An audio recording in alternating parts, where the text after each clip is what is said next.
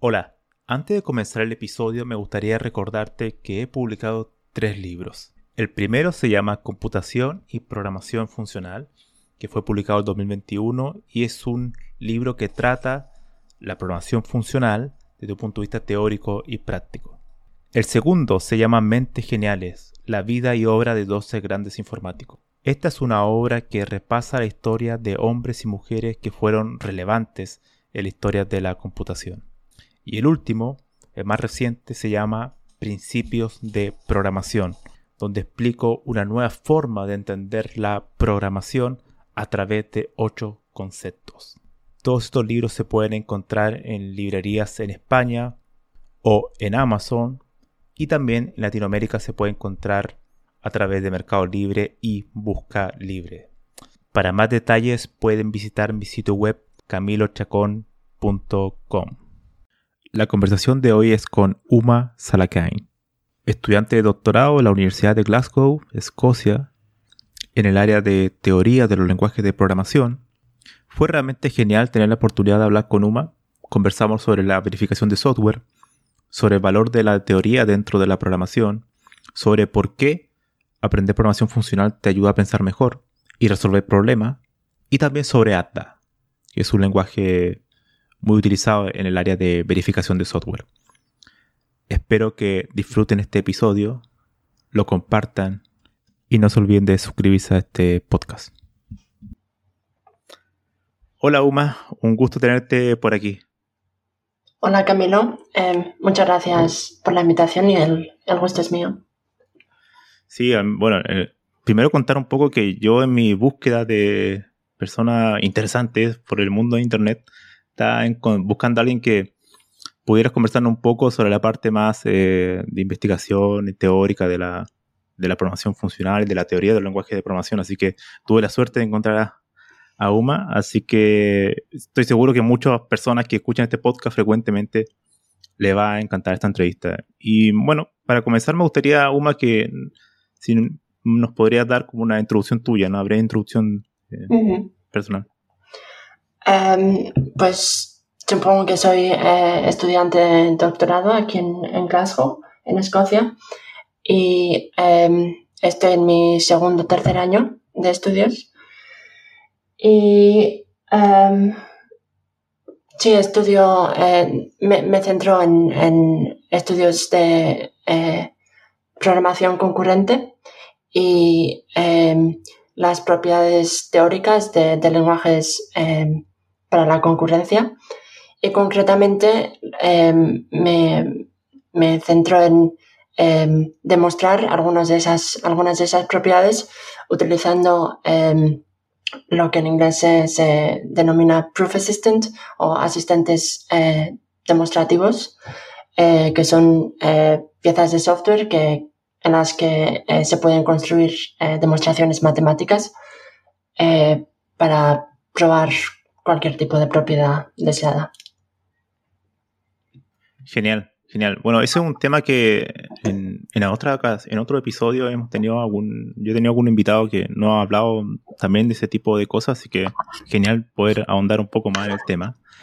Y eh, me gustaría comenzar la entrevista preguntándote algo eh, para alguien que quizás no sabe de, de esto, de, de, esta área en particular, y es qué es la verificación de software. O sea, cuando uno busca este tema ¿no? de verificar software, ¿qué, ¿cuál es la idea de, cuál es lo que busca responder esta área? ¿Y cómo se relaciona en particular, por ejemplo, con un área como la matemática, por ejemplo? Em,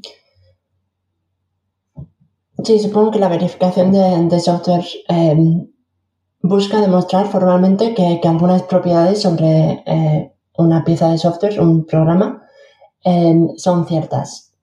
La idea es que, igual estamos eh, interesadas en, las propiedades eh, de, corrección de un programa o igual en, las, eh, en la complejidad algorítmica de un programa. Y queremos demostrar que, el programa es correcto o que se ejecuta en, dentro de cierta complejidad. Y em, en vez de demostrarlo utilizando em, papel y, bolígrafo, lo verificamos utilizando otros lenguajes de programación. A veces son el mismo lenguaje de programación. Y la idea es que em, los, esta verificación que hacemos eh, no solamente se puede, puede ser eh, chequeada por, por, humanos, por personas, sino que el ordenador, eh, sino que lo hacemos en un idioma que el ordenador puede entender y verificar. Entonces, em, las, las, demostraciones hechas utilizando métodos formales eh, computacionales son muchísimo más eh, fuertes o seguras que, las que hacemos utilizando papel y boli, eh, que muchas veces, muchas veces pueden contener errores. Em, y sí, supongo que algo que mencionar, que cabe mencionar, es que esto no, no tiene que ver directamente con el testeo. En el testeo Em, tú igual coges un programa y le das eh, entradas y buscas eh, que, las salidas a esas entradas que le has dado son, eh, que le has dado son lo que te esperarías encontrar. Em, lo que pasa con el testeo es que solamente puedes demostrar que algunos que las entradas que tú has dado son, no son erróneas, pero es posible que existan eh, salidas erróneas para entradas que tú no le has dado. O sea, puedes demostrar la presencia de errores, pero no su ausencia. Y la idea con, con estos métodos formales computacionales es que queremos demostrar de manera eh, lógica que nuestros programas son, por ejemplo, correctos. Y la manera en la que funciona esto es eh, a través de la manipulación simbólica. Es existe un sistema formal que tiene un conjunto de, reglas em, que nos permiten manipular programas y eh, utilizamos ese sistema formal para primero eh, escribir una especificación de nuestro programa y luego em, demostrar que nuestro programa em, se behave, se Se verifica, se comprueba, ¿no? Sí, sí, sí, se, em, oh, es que no me viene la, palabra exacta. Em, se, bueno, que, nuestro programa da, eh, una salida de acuerdo con esa propiedad. Em, entonces es interesante porque hay una correspondencia entre, eh, lenguajes de programación. O sea, este, estos lenguajes que utilizamos para, hacer estas demostraciones en máquina son eh, lenguajes de programación también y son lenguajes de programación tipados. Y hay una correspondencia entre estos lenguajes de, programación y eh, cierta clase de matemáticas. Em, la correspondencia es conocida como el isomorfismo Carey-Howard y la idea principal es que podemos, eh, podemos expresar teoremas matemáticos como tipos en un lenguaje de programación y em, podemos expresar o modelar las demostraciones de dichos teoremas como programas del tipo correspondiente. Entonces, em, lo que hacemos es desplazamos la verificación de una demostración de cierto teorema, lo convertimos en la verificación de que cierto programa tiene cierto tipo. Y esto en, em, en los lenguajes de programación se encarga el type checker de, em, verificar. Em, un type checker básicamente eh, se encarga de verificar de que, utilizas los tipos de, la manera em, deseada. Por ejemplo, si tienes una función que coge como entrada un elemento de tipo A y luego ejecutas una esa función con un argumento, el argumento tiene que ser de tipo A. y eh, sí, esto es lo, interesante es que eh, esta correspondencia entre teoremas matemáticos y, eh, tipos en un programa, en un lenguaje, em, se puede utilizar también para modelar no solamente teoremas matemáticos, álgebra y demás, sino que para, también para modelar propiedades de programas en sí mismo. Por ejemplo, em, digamos que queremos ordenar, que queremos hacer un sorteo de una lista, que queremos ordenarla. Y em, queremos, probar, em, queremos demostrar que, nuestro algoritmo de ordenado es correcto. Entonces definiríamos primero em, qué es ser un orden correcto, ser un algoritmo de sorteo correcto. Y, por ejemplo, definiríamos que eh, los elementos de salida tienen que estar ordenados o sea, si hay eh, para cualquier índice en, en, la lista de salida, para cualquier dos índices, em, si un índice es mayor que el otro, entonces el elemento correspondiente al índice menor tiene que ser menor que, que el elemento que corresponde al otro índice. Y eh, no solamente eso, porque por ejemplo una lista vacía siempre cumpliría con esa especificación, sino que em, el resultado de salida también tiene que ser una permutación de la lista de entrada. Y entonces describiríamos estas propiedades eh, en un lenguaje de programación y eh, esto nos permitiría verificar que nuestro algoritmo de sorteo es correcto. Em, cabe mencionar que sí que es posible que, la manera en la que hayamos, que hemos descrito esas propiedades, em, que la descripción de las propiedades mismas sea incorrecta pero la idea es que em, la descripción de las propiedades que deseamos es mucho menor que eh, la demostración que se cumplen esos, esas propiedades. Em, entonces, eh, sí podemos revisar mucho más eh, detalladamente con más em, careful, carefully. Con cuidado, mucho cuidado. Eh, con, mucho más cuidado estas eh, descripciones de propiedades y eh, si, si, asumimos que las descripciones de esas propiedades son correctas, entonces nuestro programa será correcto. Y lo que eso nos permite em, hacer es básicamente escribir programas que, en, en, los que tenemos una em, confidence una eh, fiabilidad, ¿no? Sí, muchas gracias. Eh, una fiabilidad muy, muy eh, fuerte.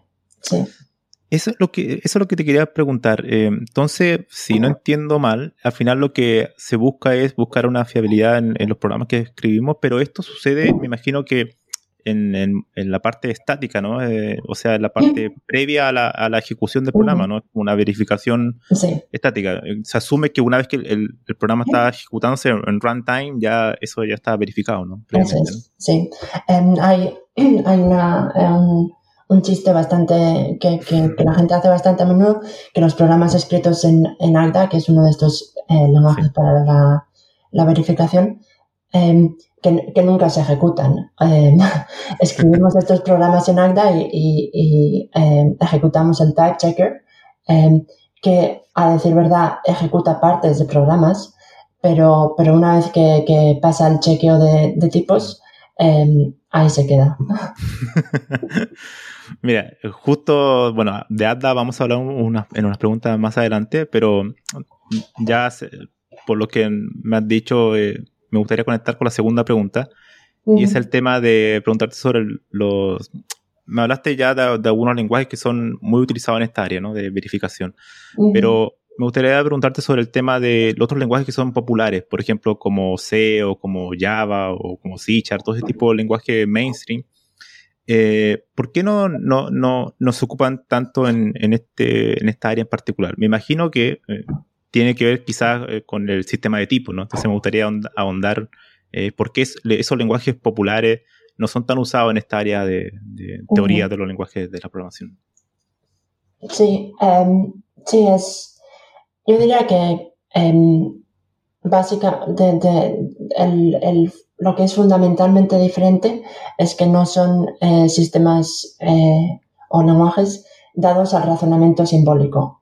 Y esto es em, esto es por el, por el, em, por su, por su em, sistema de tipos. Eh, por ejemplo, un programa en C o en Java, en, Java, em, puede devolver siempre el, número cero, mm. pero eh, antes de hacer eso puede hacer muchísimas otras cosas. Puede crear eh, ficheros en el, en el ordenador o puede comunicarse por la red o puede hacer muchísimas cosas. Entonces, em, estos lenguajes para el razonamiento simbólico eh, necesitan de algo muy fundamental que es eh, conocido como referential transparency o, transparencia referencial. Em, y la idea es que, por ejemplo, si tenemos una función f y nos devuelve eh, algo, lo que sea una x, em, en cualquier lugar que vemos f siendo, siendo ejecutado, podemos sustituirlo por la X mm. o en cualquier lugar que vemos X podemos sustituirlo por la F. Y em, esto es verdad en lenguajes, como Haskell o, Agda, pero no se cumple en lenguajes como Java o como C, eh, porque la función f puede hacer muchas otras cosas que x no va a hacer. Y sí, creo que esto es em, la propiedad fundamental que, hace eh, difícil utilizar estos em, lenguajes no, no, solamente para la verificación, sino también para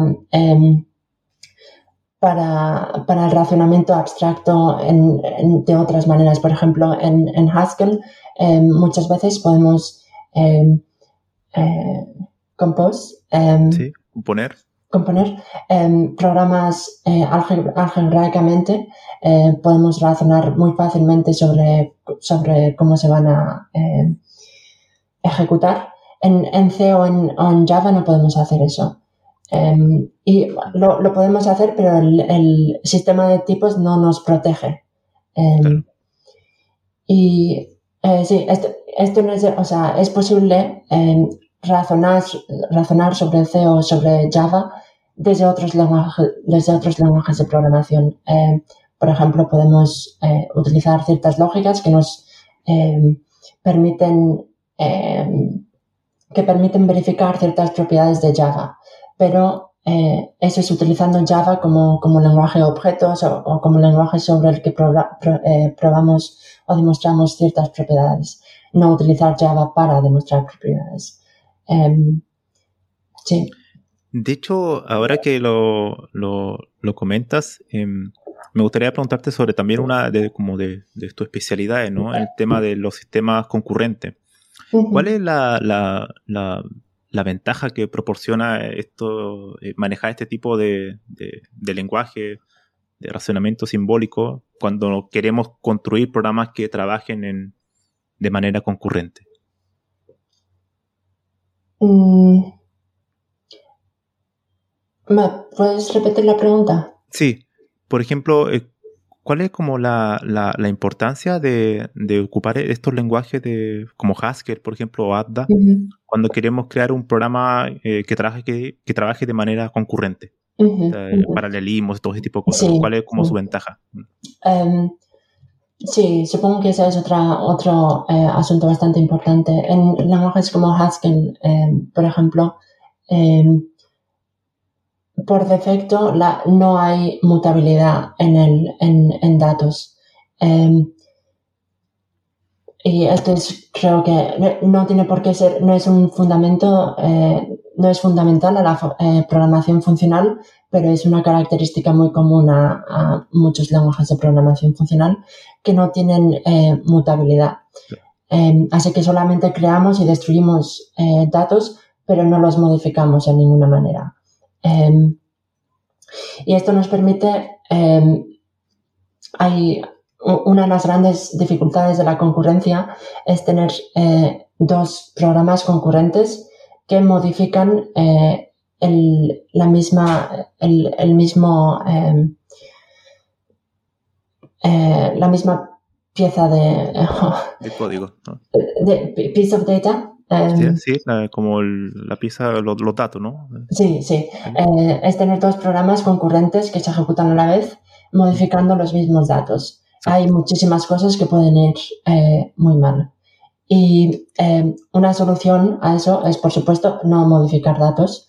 Eh, y la programación funcional lo hace esto muchas veces por defecto. Em, y esto hace lenguajes como Haskell muy fácil de, eh, ejecutar en paralelo. Es, es, difícil saber qué ejecutar en paralelo, qué, eh, qué, piezas del programa son, eh, son buenos candidatos para ejecutar en paralelo, pero es fácil que no, que no se den este tipo de comportamientos erróneos. Claro, todo ese, tipo de cuestiones como los deadlock, los data uh todo ese tipo de como acceso a memoria en un mismo momento, ¿no? Que es muy complicado en lenguajes como, como C, ¿no? Que, hay que controlarlo y en, Haskell, dada la inmutabilidad, es mucho más, mucho más fácil de, mucho más natural quizás de, entenderlo así, ¿no? Sí, sí. Em, te quería hacer una pregunta sobre el tema de em, cómo se diferencia, eh, por ejemplo, alguien que, que estudia un un lenguaje eh, de programación particular, por ejemplo, un programador, no sé, de JavaScript o de Python, con alguien que estudia como, como tú la parte más teórica de los lenguajes de programación. Me gustaría que, desde tu punto de vista, eh, cuáles son como esas diferencias, ¿no? Em, diría que lo primero, eh, sabe muchísimo más sobre Python o JavaScript, em, sabe muchísimo más sobre los detalles de, de esos lenguajes eh, sus particularidades. Em, y sí, el segundo igual tiene un em, mejor eh, ah, framework o marco de referencia em, para utilizar, para, para entender eh, distintos programas, lenguajes de programación. El, el, primer el primer caso es eh, como, como ir en, en oh, in depth, eh, como andar, em, como andar en un lenguaje de programación dado. El segundo caso es como, em, sí, em, mucho más teórico. ¿El qué? Mucho más teórico, ¿no? Como más. Sí, sí, y también lo que te da igual es eh, un, sí, un marco de referencia eh, a través del cual entender muchos distintos eh, lenguajes de programación. como que te da una visión más general de, los lenguajes, ¿no? un em, panorama más, más amplio. Sí, así que igual cuando te acercas a un nuevo lenguaje de programación, em, en vez de tener que estudiar todo ese lenguaje como si desde cero, em, puedes empezar por entender, oh, este lenguaje tiene estas propiedades, así que puedo asumir que estas cosas son ciertas sobre eh, sobre el lenguaje. Es como que desarrollan más un pensamiento más abstracto, ¿no? Eh, sí, eso también. Em, em, supongo que, por ejemplo, para mí aprender sobre programación funcional no solamente me ha, me ha ayudado eh, a la hora de escribir eh, programas en un lenguaje funcional, sino que también a la hora de escribir programas en un lenguaje imperativo. Em, claro. Sí. De hecho, hablando de la programación funcional, yo, bueno, tú, eres muy activa en, Twitter, ¿no? Entonces después yo voy a dejar la, descripción para que la gente te siga en Twitter. Pero en uno de tus tweets, hace poco pusiste en una de, una lista de las mejores ediciones de tu vida, pusiste aprender sobre programación funcional, que era la cuarta. Entonces me gustaría preguntarte por qué fue una de las mejores ediciones de tu vida aprender programación funcional, aunque creo que no fue una dirección directa, indirecta, pero ¿cómo llegó eso? Sí, más, más que nada me tocó, fue una clase en la universidad que decidí eh, coger eh, sin saber nada sobre, sobre lo que era. Y sí, fue como que me, abrió los ojos a, lo que la programación puede ser. Em, o sea, antes de eso pues hacía eh, Python y, Java y más que nada eso, JavaScript, un poco de C. Em, pero me, abrió los ojos a, lo que un lenguaje de programación puede ser. Es como, fue, fue un poco como ver el futuro. Em, sí. Genial. Y sí, luego también eso, lo que, lo que dije antes, también me ha ayudado mucho a entender em, otros lenguajes de programación imperativos. Em, como que te, te, ayuda a entender programas de una manera mucho más eh, estructurada digamos, en vez de, eh, en vez de ser todo sobre manipulaciones de memoria y, loops y eh, más que nada, o sea, seguir el control flow de, tus programas, em, te permite entender tus programas de una manera mucho más, sí, abstracta. Claro, porque hay muchos programadores generalmente de, que ocupan lenguajes como JavaScript o Python que la programación para ellos es como una prueba y error, ¿no? Como que uno va escribiendo código, lo va ejecutando, hay error y vuelvo a intentarlo, vuelvo, vuelvo a cambiar. pero en, la parte más, en la que tú trabajas como de verificación, uno tiene que pensar muy, muy bien cómo va a ser la, eh, la, la, verificación de cada una de las propiedades ¿no? que, que, va a tener el programa. Entonces hay como una, una fase previa quizás de mucho más de detalle, de pensar bien lo que se está haciendo ¿no? que, y lo que se quiere comprobar. ¿no? Sí, sí. A veces, eh, no voy a mentir, a veces sí que, que, es un poco prueba er, y error también. Em, pero sí, cuando los resultados son buenos es normalmente porque ha habido un proceso de eh, un tiempo para pensar y para estructurar em, lo que vas a hacer. Sí. Conectándolo con eso, me gustaría hacerte la pregunta sobre generalmente la informática se ve muchas veces desde afuera como un área más de personas que ocupan herramientas, tecnología, lenguaje, ¿no?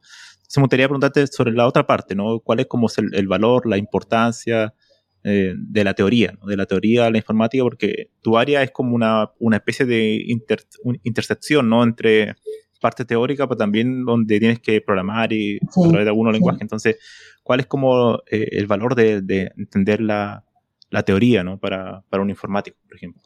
Em, sí, sí, sí, que es verdad un poco una intersección para la gente que hace solamente em, verificación formal pero en, en papel y boli.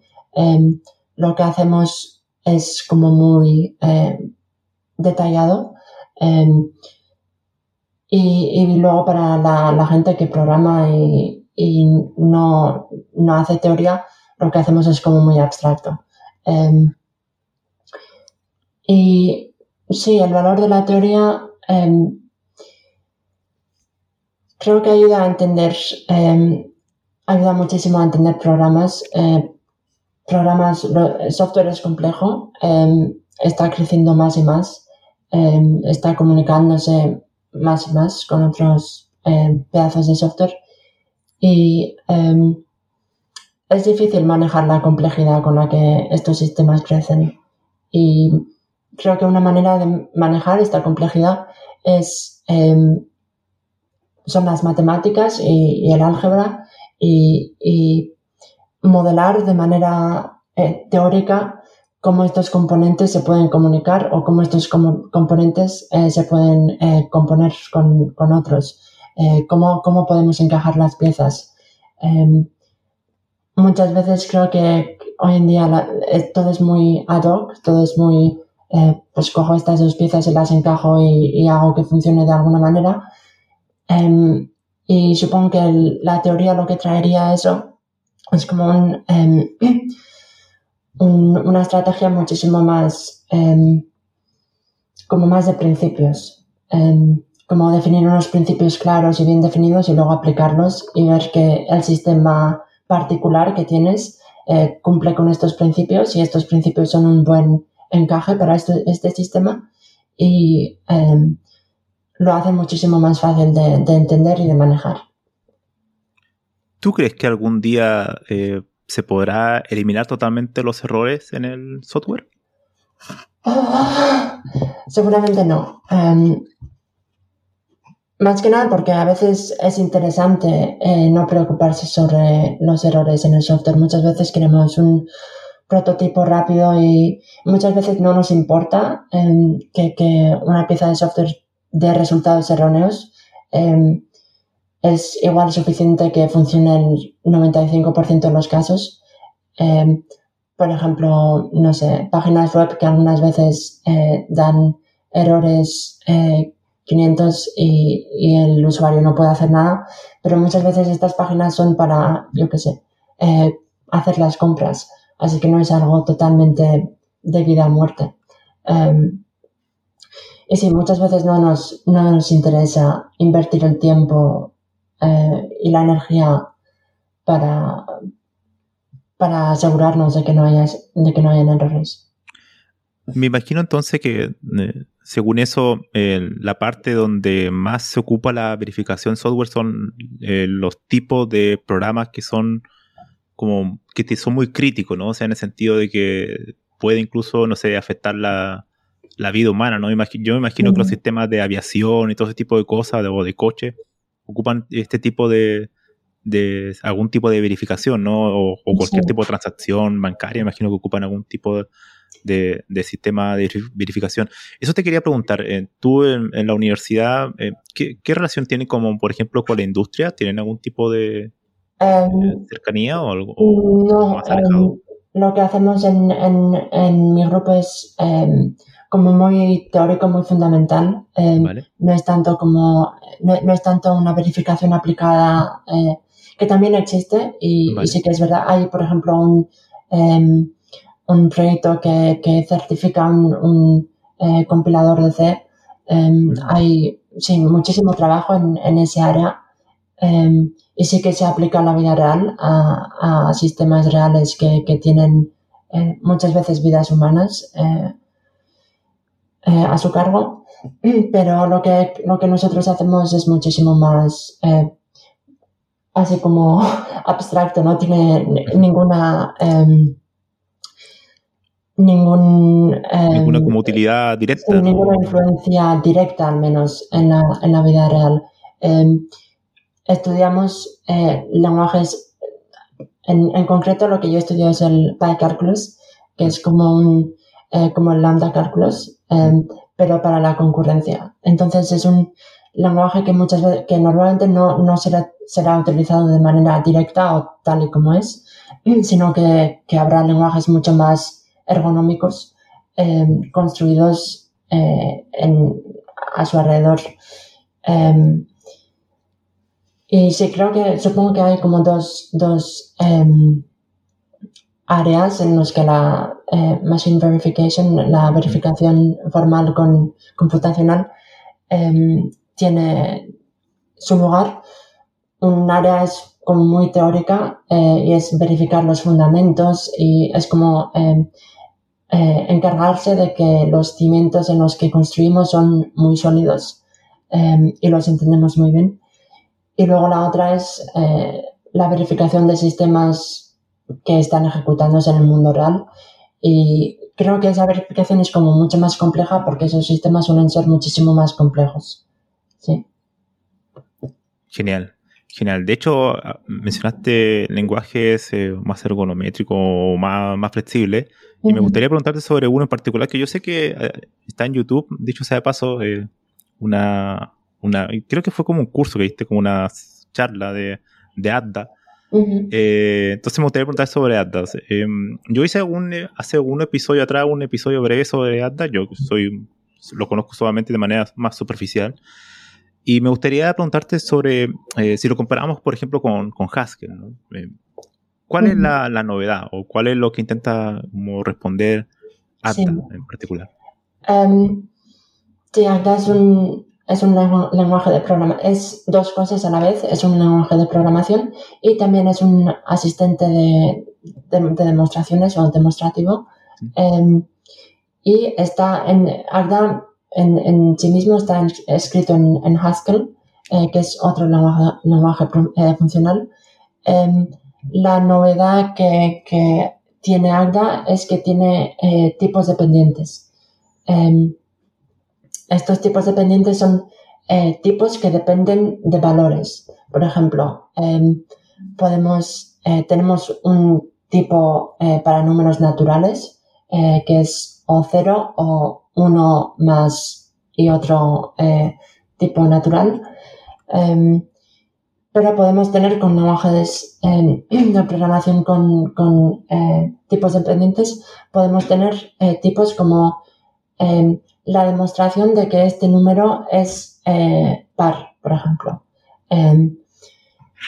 lo que nos permite hacer es nos permite definir predicados en, tipos, perdón, en valores. Em, podemos decir cosas como mi eh, programa te devuelve este valor como salida y también te devuelve una demostración de que el valor que ha devuelto cumple con ciertas propiedades. Em, hacer eso en Haskell es mucho más difícil. Eh, están metiendo soporte para ello ahora, em, pero hacerlo en, en, en Agda es natural. Genial, creo que de hecho también existe, que me imagino que está relacionado como la, en inglés como total checking, como una comprobación, creo que el compilador de ADDA tiene el mayor tipo de comprobaciones, ¿no? Que, que Haskell. Hay como, más eh, Ah, comprobación sí. en, en el programa, ¿no? Como Sí. los check-in. de- Sí, Total- em, total, es- es- esa es otra, eh, otra diferencia grande. En, en Haskell, por ejemplo, em, podemos escribir un programa que no termina nunca. Em, por ejemplo, podemos decir, em, esta función em, siempre se llamará a sí misma recursivamente y no, no emitirá nunca ninguna salida. Em, y esa es una función totalmente válida en, Haskell. Em, en, en Agda, el, el type checker, el, el chequeador de tipos, em, comprueba que los programas siempre vayan a terminar. Estos son programas que, que construyen eh, datos indu- inductivos. Y la idea es que, que eso, porque mucho- en, en Agda podemos utilizar una función como parte de un tipo. Mm. Entonces, cuando hacemos el chequeo, el chequeo de tipos, eh, vamos a ejecutar esa función, por lo menos parcialmente, y queremos que esa función termine, porque si no termina, eh, significa que, la- que el chequeo de tipos no va a terminar. Em, así que es es- esencial que esa función termine.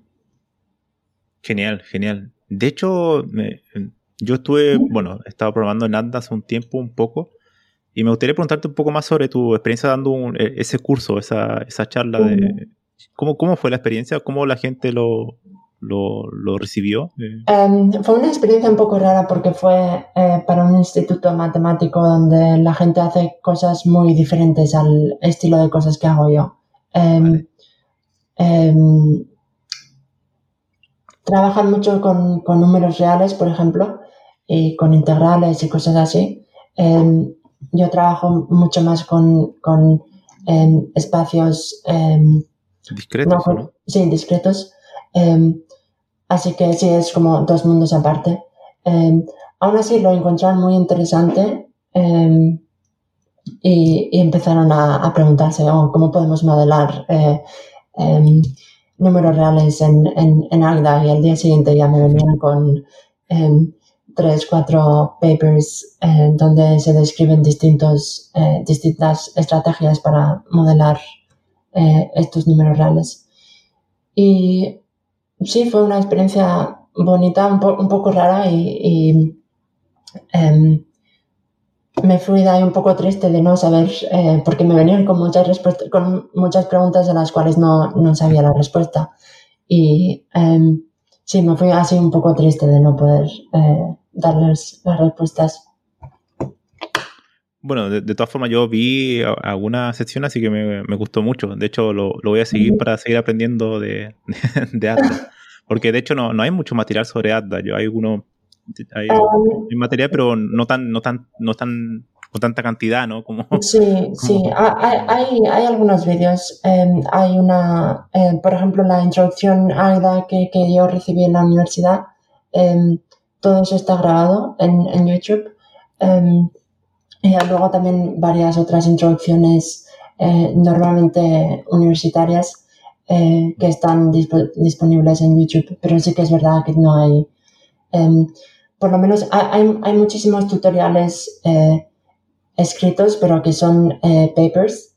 Y igual la gente que no, que no está acostumbrada a leer papers sí que lo encuentra un poco así. Em, se asusta, se asusta. sí, sí, sí.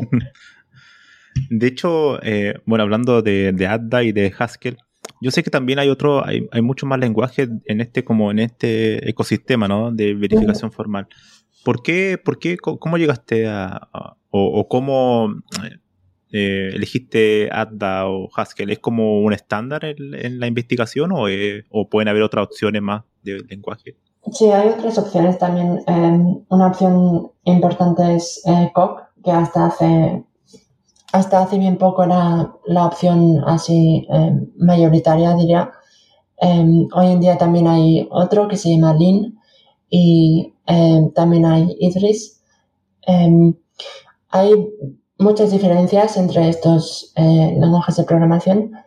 En, por por ejemplo, entre, entre Agda y Coq, una diferencia así grande es que, bueno, dos, es que en, en Coq eh, la manera en, las que, en la que uno construye demostraciones es utilizando tácticas em, o sea, dices primero destruye esto, luego haz lo otro, luego introduce esto. Em, y hay muchísima automatización también em, para construir estos, estas demostraciones. En Agda no hay tanta automatización y también las demostraciones no utilizan tácticas, sino que escribes los términos demostrativos, supongo que los llamaremos, eh, los escribes directamente. O sea, es, un poco parecido a escribir un, em, un, árbol, en, lógica, un árbol de... Em, de derivación. Sí, una, la derivación, sí. Em, escribir la, ah, la, derivación eh, directamente. En COC no escribimos la derivación, sino que utilizamos tácticas que son como pequeños programas em, para generar la, la, la derivación. derivación. Muy bien. Eh, de hecho, ese, bueno, eh, me imagino que la, eh, estos lenguajes se, se, sostienen en base a una teoría previa, ¿no? Creo que es, es, como que alguien define una teoría y, y, después surge el, lenguaje, ¿no? Creo que ADA también surge de esa manera, ¿no? Em, sí, bueno, no, no igual tan em, estrictamente, por ejemplo, Koch sí que está basado más estrictamente en su, en su teoría.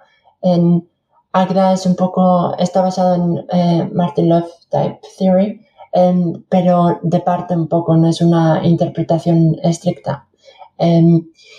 y hay proyectos, creo, para, para verificar Agda en sí, para, em, para minimizar un poco el, kernel de, de, Agda. El kernel son, son em, el, lo que Agda, Agda, lee tu programa y luego escupe algo que es en un nivel más, es normalmente más explícito, em, ha sido elaborado y creo que hay proyectos para, para verificar eso. pero si recuerdo correctamente, en Cox sí que está muchísimo más... Em, como que hay una mayor correspondencia entre la teoría y, el lenguaje. Mm. Sí, eh, es un mundo muy interesante. De hecho, em, por ejemplo, para alguien que no, que no sabe quizás de, de lenguajes funcionales o de verificación, em, ¿Tú qué, qué le, le, recomendarías, por ejemplo, comenzar? Si alguien está interesado en, eh, en ese mundo, quizás no tan, no, quizás no la parte tan de investigación, pero sí quiere aprender, por ejemplo, algún lenguaje funcional, como, ¿qué, consejo o qué recomendación le darías? Em, sí, definitivamente eh, prueba a utilizar Haskell. Hay muchísimos tutoriales, em, hay muchísimos eh, vídeos también en YouTube. Em, creo que lo básico de Haskell es, no es relativamente difícil de entender. Sí que hay muchísimas cosas que sí que son mucho más eh, difíciles de entender, pero em, escribir programas básicos sí que ofrece como un, em, como una, te, da el sabor eh, de, de, ese lenguaje de programación y em, igual no solamente leer eh, tutoriales o, ver vídeos, sino también seguir eh, pequeños ejercicios. Em, sí. Es un poco, es un poco como el, consejo que muchos a veces leen libros de programación, pero no hacen los ejercicios, ¿no? Entonces al final es como que no, no sirve de mucho. hasta que, se, hace, hasta que se programa. Sí, no, no, no lo internalizas eh, suficientemente. No. Em, de hecho, eh, con esa misma, esa misma pregunta, pero me, gustaría llevarte al, tema de, por ejemplo, un, programador que, hoy en día son muy populares, por ejemplo, Python, JavaScript, la programación web. ¿Qué crees que le, le podría ayudar, eh, por ejemplo, a aprender cuestiones un poco más eh, formales, ¿no? Como para Haskell, según tu opinión? Ya que tú antes programaste en JavaScript o en Python en algún momento. ¿no? Em, Sí, yo diría, creo que la misma respuesta. Eh, utilizar Haskell. Em, por ejemplo, a mí me, me, abrió los ojos Y más que nada, no, porque Haskell en sí te va a enseñar sobre estos aspectos más teóricos, sino que porque te va a hacer más, em, va, a incrementar tu, curiosidad em, sobre estos aspectos más teóricos porque seguramente vas a empezar a apreciar cómo cómo se puede razonar sobre, sobre programas de una manera muy distinta a la, que, a la manera en la que se, se razona en, en, lenguajes imperativos. ¿Qué opinas, por ejemplo, de, la, de las personas que dicen que una vez que, o sea, que, que aprender, por ejemplo, un lenguaje imperativo, generalmente la, la, mayoría de las personas comienza aprendiendo un lenguaje imperativo, pero después aprender uno funcional es mucho más complicado, ¿no? ¿Qué opinas sobre ¿Tú crees que eso sea así o, en realidad no, en realidad eh, si uno aprende de manera, porque es como una forma de, pensar diferente, ¿no? la manera de construir eh, programas. ¿Has notado alguna vez que a alguien le cueste mucho aprender programación funcional porque viene con un chip, por ejemplo, de la programación eh, imperativa? No sé si sería más fácil empezar con la programación funcional porque no hay muchos casos donde, donde los los estudiantes empiezan con, la programación funcional. Em, pero creo que sí que es verdad que, cuando has hecho programación funcional, eh, imperativa y luego empiezas con la funcional, em, hay que como deconstruir ciertos eh, assumptions, ciertas em, cosas que asumes sobre, sobre el programa. Sí. De hecho, ahora que lo mencionas, y bueno, yo sé que ya estás haciendo el, doctorado en esta, en esta área, entonces me gustaría preguntarte eh, en particular cuáles son como los retos futuros de, tu área en particular, de la, de la verificación o, el área de, de, análisis, ¿no? de, programa, de propiedades, de todo tipo de, cosas que no has hablado. ¿Cuáles son como los retos futuros eh, de tu área, de esa área en particular de, investigación? Mm, Supongo que un, un reto así mayor es, em, es meter más automatización. Em, ahora la, mayoría de las demostraciones em, son, son manuales. y, y, para la automatización hay como dos avenidas principales o, más comunes. una es eh, la conexión con con programas que se encargan de resolver em, problemas de constraints, problemas de... Em, restricciones. ¿De? Eh, restricciones. De restricciones, sí. Em, o sea, estos, estos problemas, la manera, estos programas, eh, la manera en la que funcionan es, tú especificas un, un problema y cuáles son las restricciones de tu problema y, y estos programas te, te te dicen eh, el problema es o es eh, soluble y esta es la solución o no se puede resolver. Em, y en algunos de estos eh, programas de, que resuelven problemas de restricciones automáticamente también escupen una especie de demostración de por qué esa solución es válida o por qué no existe ninguna solución válida. Y Em, hay trabajo en, em, se está haciendo trabajo en interpretar estas demostraciones escupidas por, los SMT, em, interpretarlas para que se puedan para que se puedan eh, automáticamente utilizar en, lenguajes como, como Agda o como Coq. Y luego otra avenida, supongo, para la, otra estrategia para la misma, para, para automatización también, es el, el machine learning, donde básicamente tendríamos eh, máquinas aprendiendo em, sobre cuáles son las técnicas más, em, más utilizadas para la demostración y, identificar qué, técnicas utilizar en qué situaciones Em, basado en un corpus de, demostraciones existentes. Y, y luego el ordenador pues aplicaría estas técnicas automáticamente y verificaría que la técnica aplicada es correcta. Em, de, hecho, ahora, que mencionas, eh, justo te iba a preguntar sobre el Machine Learning. ¿Cuál es tu opinión al respecto de, esa área? Eh, ¿Tienes alguna opinión? Porque al final es como un área totalmente diferente, ¿no? Donde reinan las probabilidades, todo es como manejo de aprendizaje, pero no, no es como la precisión de, teórica más de los, de los teoremas, ¿no? Eh, ¿qué, qué, opinas sobre, sobre Machine Learning o Deep Learning en general? Em, seguramente no sepa suficiente para, para, em, para dar una opinión eh, así informada. Em, sí que hay mucho trabajo en, en, en, empezar a pensar cómo se pueden verificar ciertas propiedades de estos algoritmos de Machine Learning. Em, pero es un, es un eh, tema bastante difícil porque sí, la pregunta es como cuáles son las propiedades que queremos verificar, eh, cómo podemos describirlas.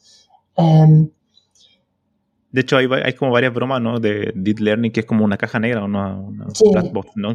que al final funciona, pero no sabemos por cómo funciona. Exactamente. es un poco totalmente contrario al área de, de, verificación, ¿no? Sí, sí. Em, pero, pero, hay trabajo en, en pues, por lo menos en, en, restringir el tipo de salidas em, aceptables. sí. Em, una de, la, de las cuestiones que te quería preguntar es después de, todo este tiempo que has estado estudiando la parte, esta como intersección ¿no? de, la, de la teoría y la, y la práctica, bueno, más la parte teórica, eh, ¿qué, has como eh, aprendido en todo este viaje, por así decirlo? O sea, ¿cuál ha sido como... Eh, esto es como una opinión casi un poco más, una pregunta un poco más personal, ¿no? O sea, ¿cómo ha sido tu aprendizaje ¿no? en este tiempo? ¿Cuál ha sido tu experiencia en ah, aprender esto, ¿no? Sí, supongo que mi experiencia es, eh, sobre todo durante la primera, el primer año de, de mi doctorado, eh, fue como muy insistente en hacer las cosas em, por mi lado sin, sin leer eh, demasiados papers sobre cómo hacerlas, em, porque es, quiero aprender a hacerlas, así que, así que lo hago desde cero. Y sí, creo que he aprendido que esa no es una buena estrategia. Porque igual sí que es verdad que, entiendes mucho mejor eh, un problema y, eh, como que lo entiendes en mucha más eh, profundidad, mm. pero, pero necesita muchísimo más tiempo y terminas por hacer los mismos errores que, que, ha cometido la persona que, ha escrito el paper sobre eso y luego el paper, por supuesto, los, o sea, se encuentra esos problemas y los soluciona y tú también te los encuentras y también pasas tiempo en esos problemas y igual tardas más en, encontrar la solución. Así que he aprendido que, la mejor em, estrategia es leer el, paper primero. Em, y, ¿sí? de, hecho, eh, en, bueno, en, eso, en esos papers, entonces, muchas veces tu estrategia es como intentar como replicarlo, o los resultados. Em, Mm, no, em, mi estrategia normalmente es como primero, em, normalmente estoy haciendo otro, otra cosa que, que, em, que contiene el problema que, es, que está resuelto en ese paper, que lo contiene dentro en, en algún lugar. Así que primero mi estrategia es encontrarme con el, con el problema. Y luego sí, es eh, igual darme un cierto tiempo a mí misma para, para pensar sobre cómo se puede solucionar este problema y, y luego buscar el, el, paper correspondiente y, y, ver cómo lo hacen y pensar si, si, la manera en que lo hacen es un buen encaja de manera correcta con, con lo que yo estoy haciendo. Um, y, y, si lo hace, pues busco si, porque a veces eh, hay implementaciones de estos papers online así que lo puedes utilizar directamente. Em, otras veces no, no, las hay y, tienes que escribir tú la implementación. Em, pero sí, es, es, mejor leer el paper que, que pasarte el tiempo intentándolo, intentándolo hacer por tu lado. Eh, bueno, esta, esta, la siguiente pregunta un poco más, eh, no sé si no sé si filosófica, pero un poco más en el sentido de eh, ¿Cuál, ha sido como tu experiencia en cuanto a la, a la informática como tal, como parte de, de tu vida? ¿Cuál, ah. Es como para ti, ¿qué, qué, qué, opinas sobre eso? O sea, de que haya conocido la informática. ¿Fue una, para ti una casualidad, una decisión acertada? No sé. ¿Qué, opinas? Em, sí, supongo que fue una casualidad. Em, yo eh, dejé, dejé em, la escuela a los 16 y eh, pues empecé a hacer otras cosas, trabajar y así. Y tuve dos, dos amigos que, que, que tenía, eh, eran programadores y me empezaron así a enseñar un poco lo que era la programación y empecé con, con Python. Mala, mala influencia entonces. Sí, mala influencia. Eh, y sí, empecé con Python y luego empecé, pues, después de un par de años a trabajar em, como programadora y luego me empecé a interesar o cuáles son, como que quería un poco más, como que no sé, igual una, una eh, manera de escribirlo es como que ver, había muchos caracteres en, en, mi pantalla, pero quería ver la esencia de lo que estaba haciendo. Em, como que mucho, muchas cosas parecían muy superficiales, muy... Em, sí, y, también tenía la... la el sentimiento de que, de que muchas veces repetía eh, lo mismo eh, para solucionar el mismo tipo, tipo de problemas que lo repetía una y otra vez. Em, así que, sí, eh, esto en, en, en, lenguajes como Java son los design patterns y todo esto que, mm. em, que, que, suena como esto se debería de poder hacer automáticamente. Em, se debería de poder describir en el lenguaje mismo. Y y así fue como me interesé para em, en, seguir un, ir a la universidad em, y seguir un, algo un poco más teórico. Y, y así fue. Luego me, me, encontré con la programación funcional, luego con, la, con los tipos dependientes y con la verificación de software. Y así fue. De hecho, entonces me imagino que para ti tiene, has tenido siempre como también una afinidad con las matemáticas, ¿no? Como te gusta, ¿no? Em, sí, me gustan y muchas veces em, me, me, arrepiento de no, de no haber hecho matemáticas en vez de informática en la universidad. Em, como que sí, creo que me, me, hubiese ayudado mucho más. Me imagino que el, en el área de, de, matemáticas, en la rama de lógica, ¿no? Es como la parte más, más cercana a lo que hace, ¿no? Como... Sí, lógica y seguramente también álgebra abstracta. Y y luego también em, todo lo que tenga que ver con las matemáticas discretas. De, hecho, hablando de áreas de matemáticas, me gustaría saber tu opinión sobre la teoría de las categorías. No sé si la, has tenido alguna vez la oportunidad de estudiar un poco sobre... Eh, em, un poco sí, es, es, es, otro área del que me gustaría saber más. Y de, cada, cada año o cada dos años digo, oh, voy a, voy a empezar a empezar a aprender y cojo un libro y y pues igual hago las primeras 20, 30 páginas y después de eso empieza como despega y ya no hay manera de seguir y pues ahí, ahí lo dejo. Em, sí que diría que es, em, aunque, aunque no em, manejes la teoría de categorías de una manera espectacular, sí que es, creo, útil eh, tener unas saber sobre algunos conceptos generales, porque sí que muchas veces ocurren en, en, en la programación también. Así que es eh, útil saber distinguir esas situaciones y, y utilizar em, esas herramientas. De hecho, bueno, al final, eh, después de todo lo que hemos hablado en esta entrevista, que ha pasado volando, ya casi son una hora, eh, al final la programación funcional, el ADA, el tipo dependiente, todo ese tipo de cuestiones, al final lo que uno puede resumir es que lo que te hace es aprender a pensar mejor, ¿no? Como aprender a, analizar mejor los programas y de una manera mucho más, mucho más abstracta, buscar las cuestiones que son generales.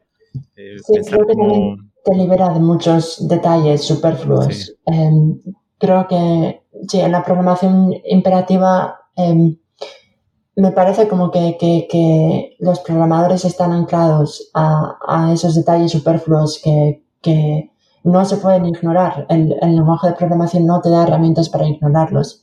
Así que tienes que prestar mucha, mucha atención a esos, eh, a esos detalles. En la programación funcional, el lenguaje te da, te da herramientas para liberarte de, esas, de esos detalles eh, que no son interesantes y que te, te anclan. Y, y sí puedes ignorar muchísimo más cosas, así que puedes pensar sobre eh, problemas más interesantes.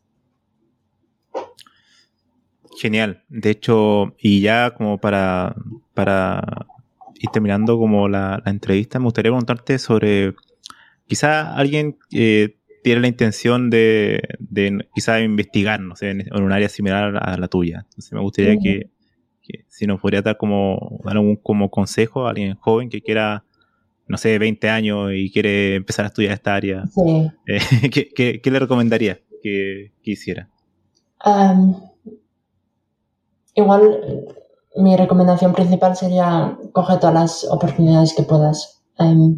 Muchas veces hay, creo que, mucha gente em, piensa como que, oh, yo que sé, hay una convocatoria para, para esto aquello y muchas veces la gente piensa, oh, pero no me, no puede ser que me seleccionen a mí o eh, habrá gente muchísimo más capaz para, em, para hacer eso. Y sí, creo que, es mejor em, intentarlo y, enviar la, aplicación y luego igual recibir un no, pero es muchas veces un, un sí. Y em, sí, creo que es... creo que la gente no, a veces no se se atreve, ¿no? Sí, que no se atreve o que sí, no, no, se ve como, como capaz de sí, como capaz de hacer eso cuando, cuando se lo es. De hecho, claro, es, algo que se ve mucho, ¿no? de hecho, se ve incluso con, los libros, ¿no? Que muchas veces la gente, ve un libro y ya automáticamente se asusta, ¿no? Ni siquiera lo intenta. Es como que antes de intentarlo ya, ya se rindieron, ¿no? Entonces a veces, como bien dices tú, eh, al final un poco más de tener un poco más de confianza en sí mismo e intentarlo, ¿no? Al final, si fracasa, bueno, no importa, lo intentas otra vez, ¿no? Así que, bueno, ha sido una entrevista genial porque al final he aprendido muchísimas cosas. Yo creo que muchos de nuestros oyentes van a aprender eh, mucho más de lo que es la programación funcional, que yo a veces lo he tocado, pero eh, de manera mucho más superficial. Así que, genial. Voy a dejar también tu, tus enlaces para que te sigan porque yo sé que eres muy activa en Twitter. y aparte tiene un curso ahí, una, una sesión de charla de, de así que está bastante buena. Y bueno, me gustaría también que dejarte algunas palabras como para que te puedas despedir de nuestro, de nuestro oyente. Em, sí, pues muchas gracias por, por seguir el podcast. Es, eh, me, me, ha encantado estar aquí. Em, espero que, no, no hablo castellano o español muy habitualmente, así que espero que se, que se me haya podido entender. Em, y sí, un placer. Sí, bueno, de, de, hecho agradezco también eso, ¿no? Porque sé que has, hecho un esfuerzo en, hablar en español, así que genial. Pero ha salido muy bien, así que no, te preocupes. Gracias. Así que, bueno, espero, estoy seguro que a nuestro oyente le va a encantar, así que nos veremos en el siguiente episodio.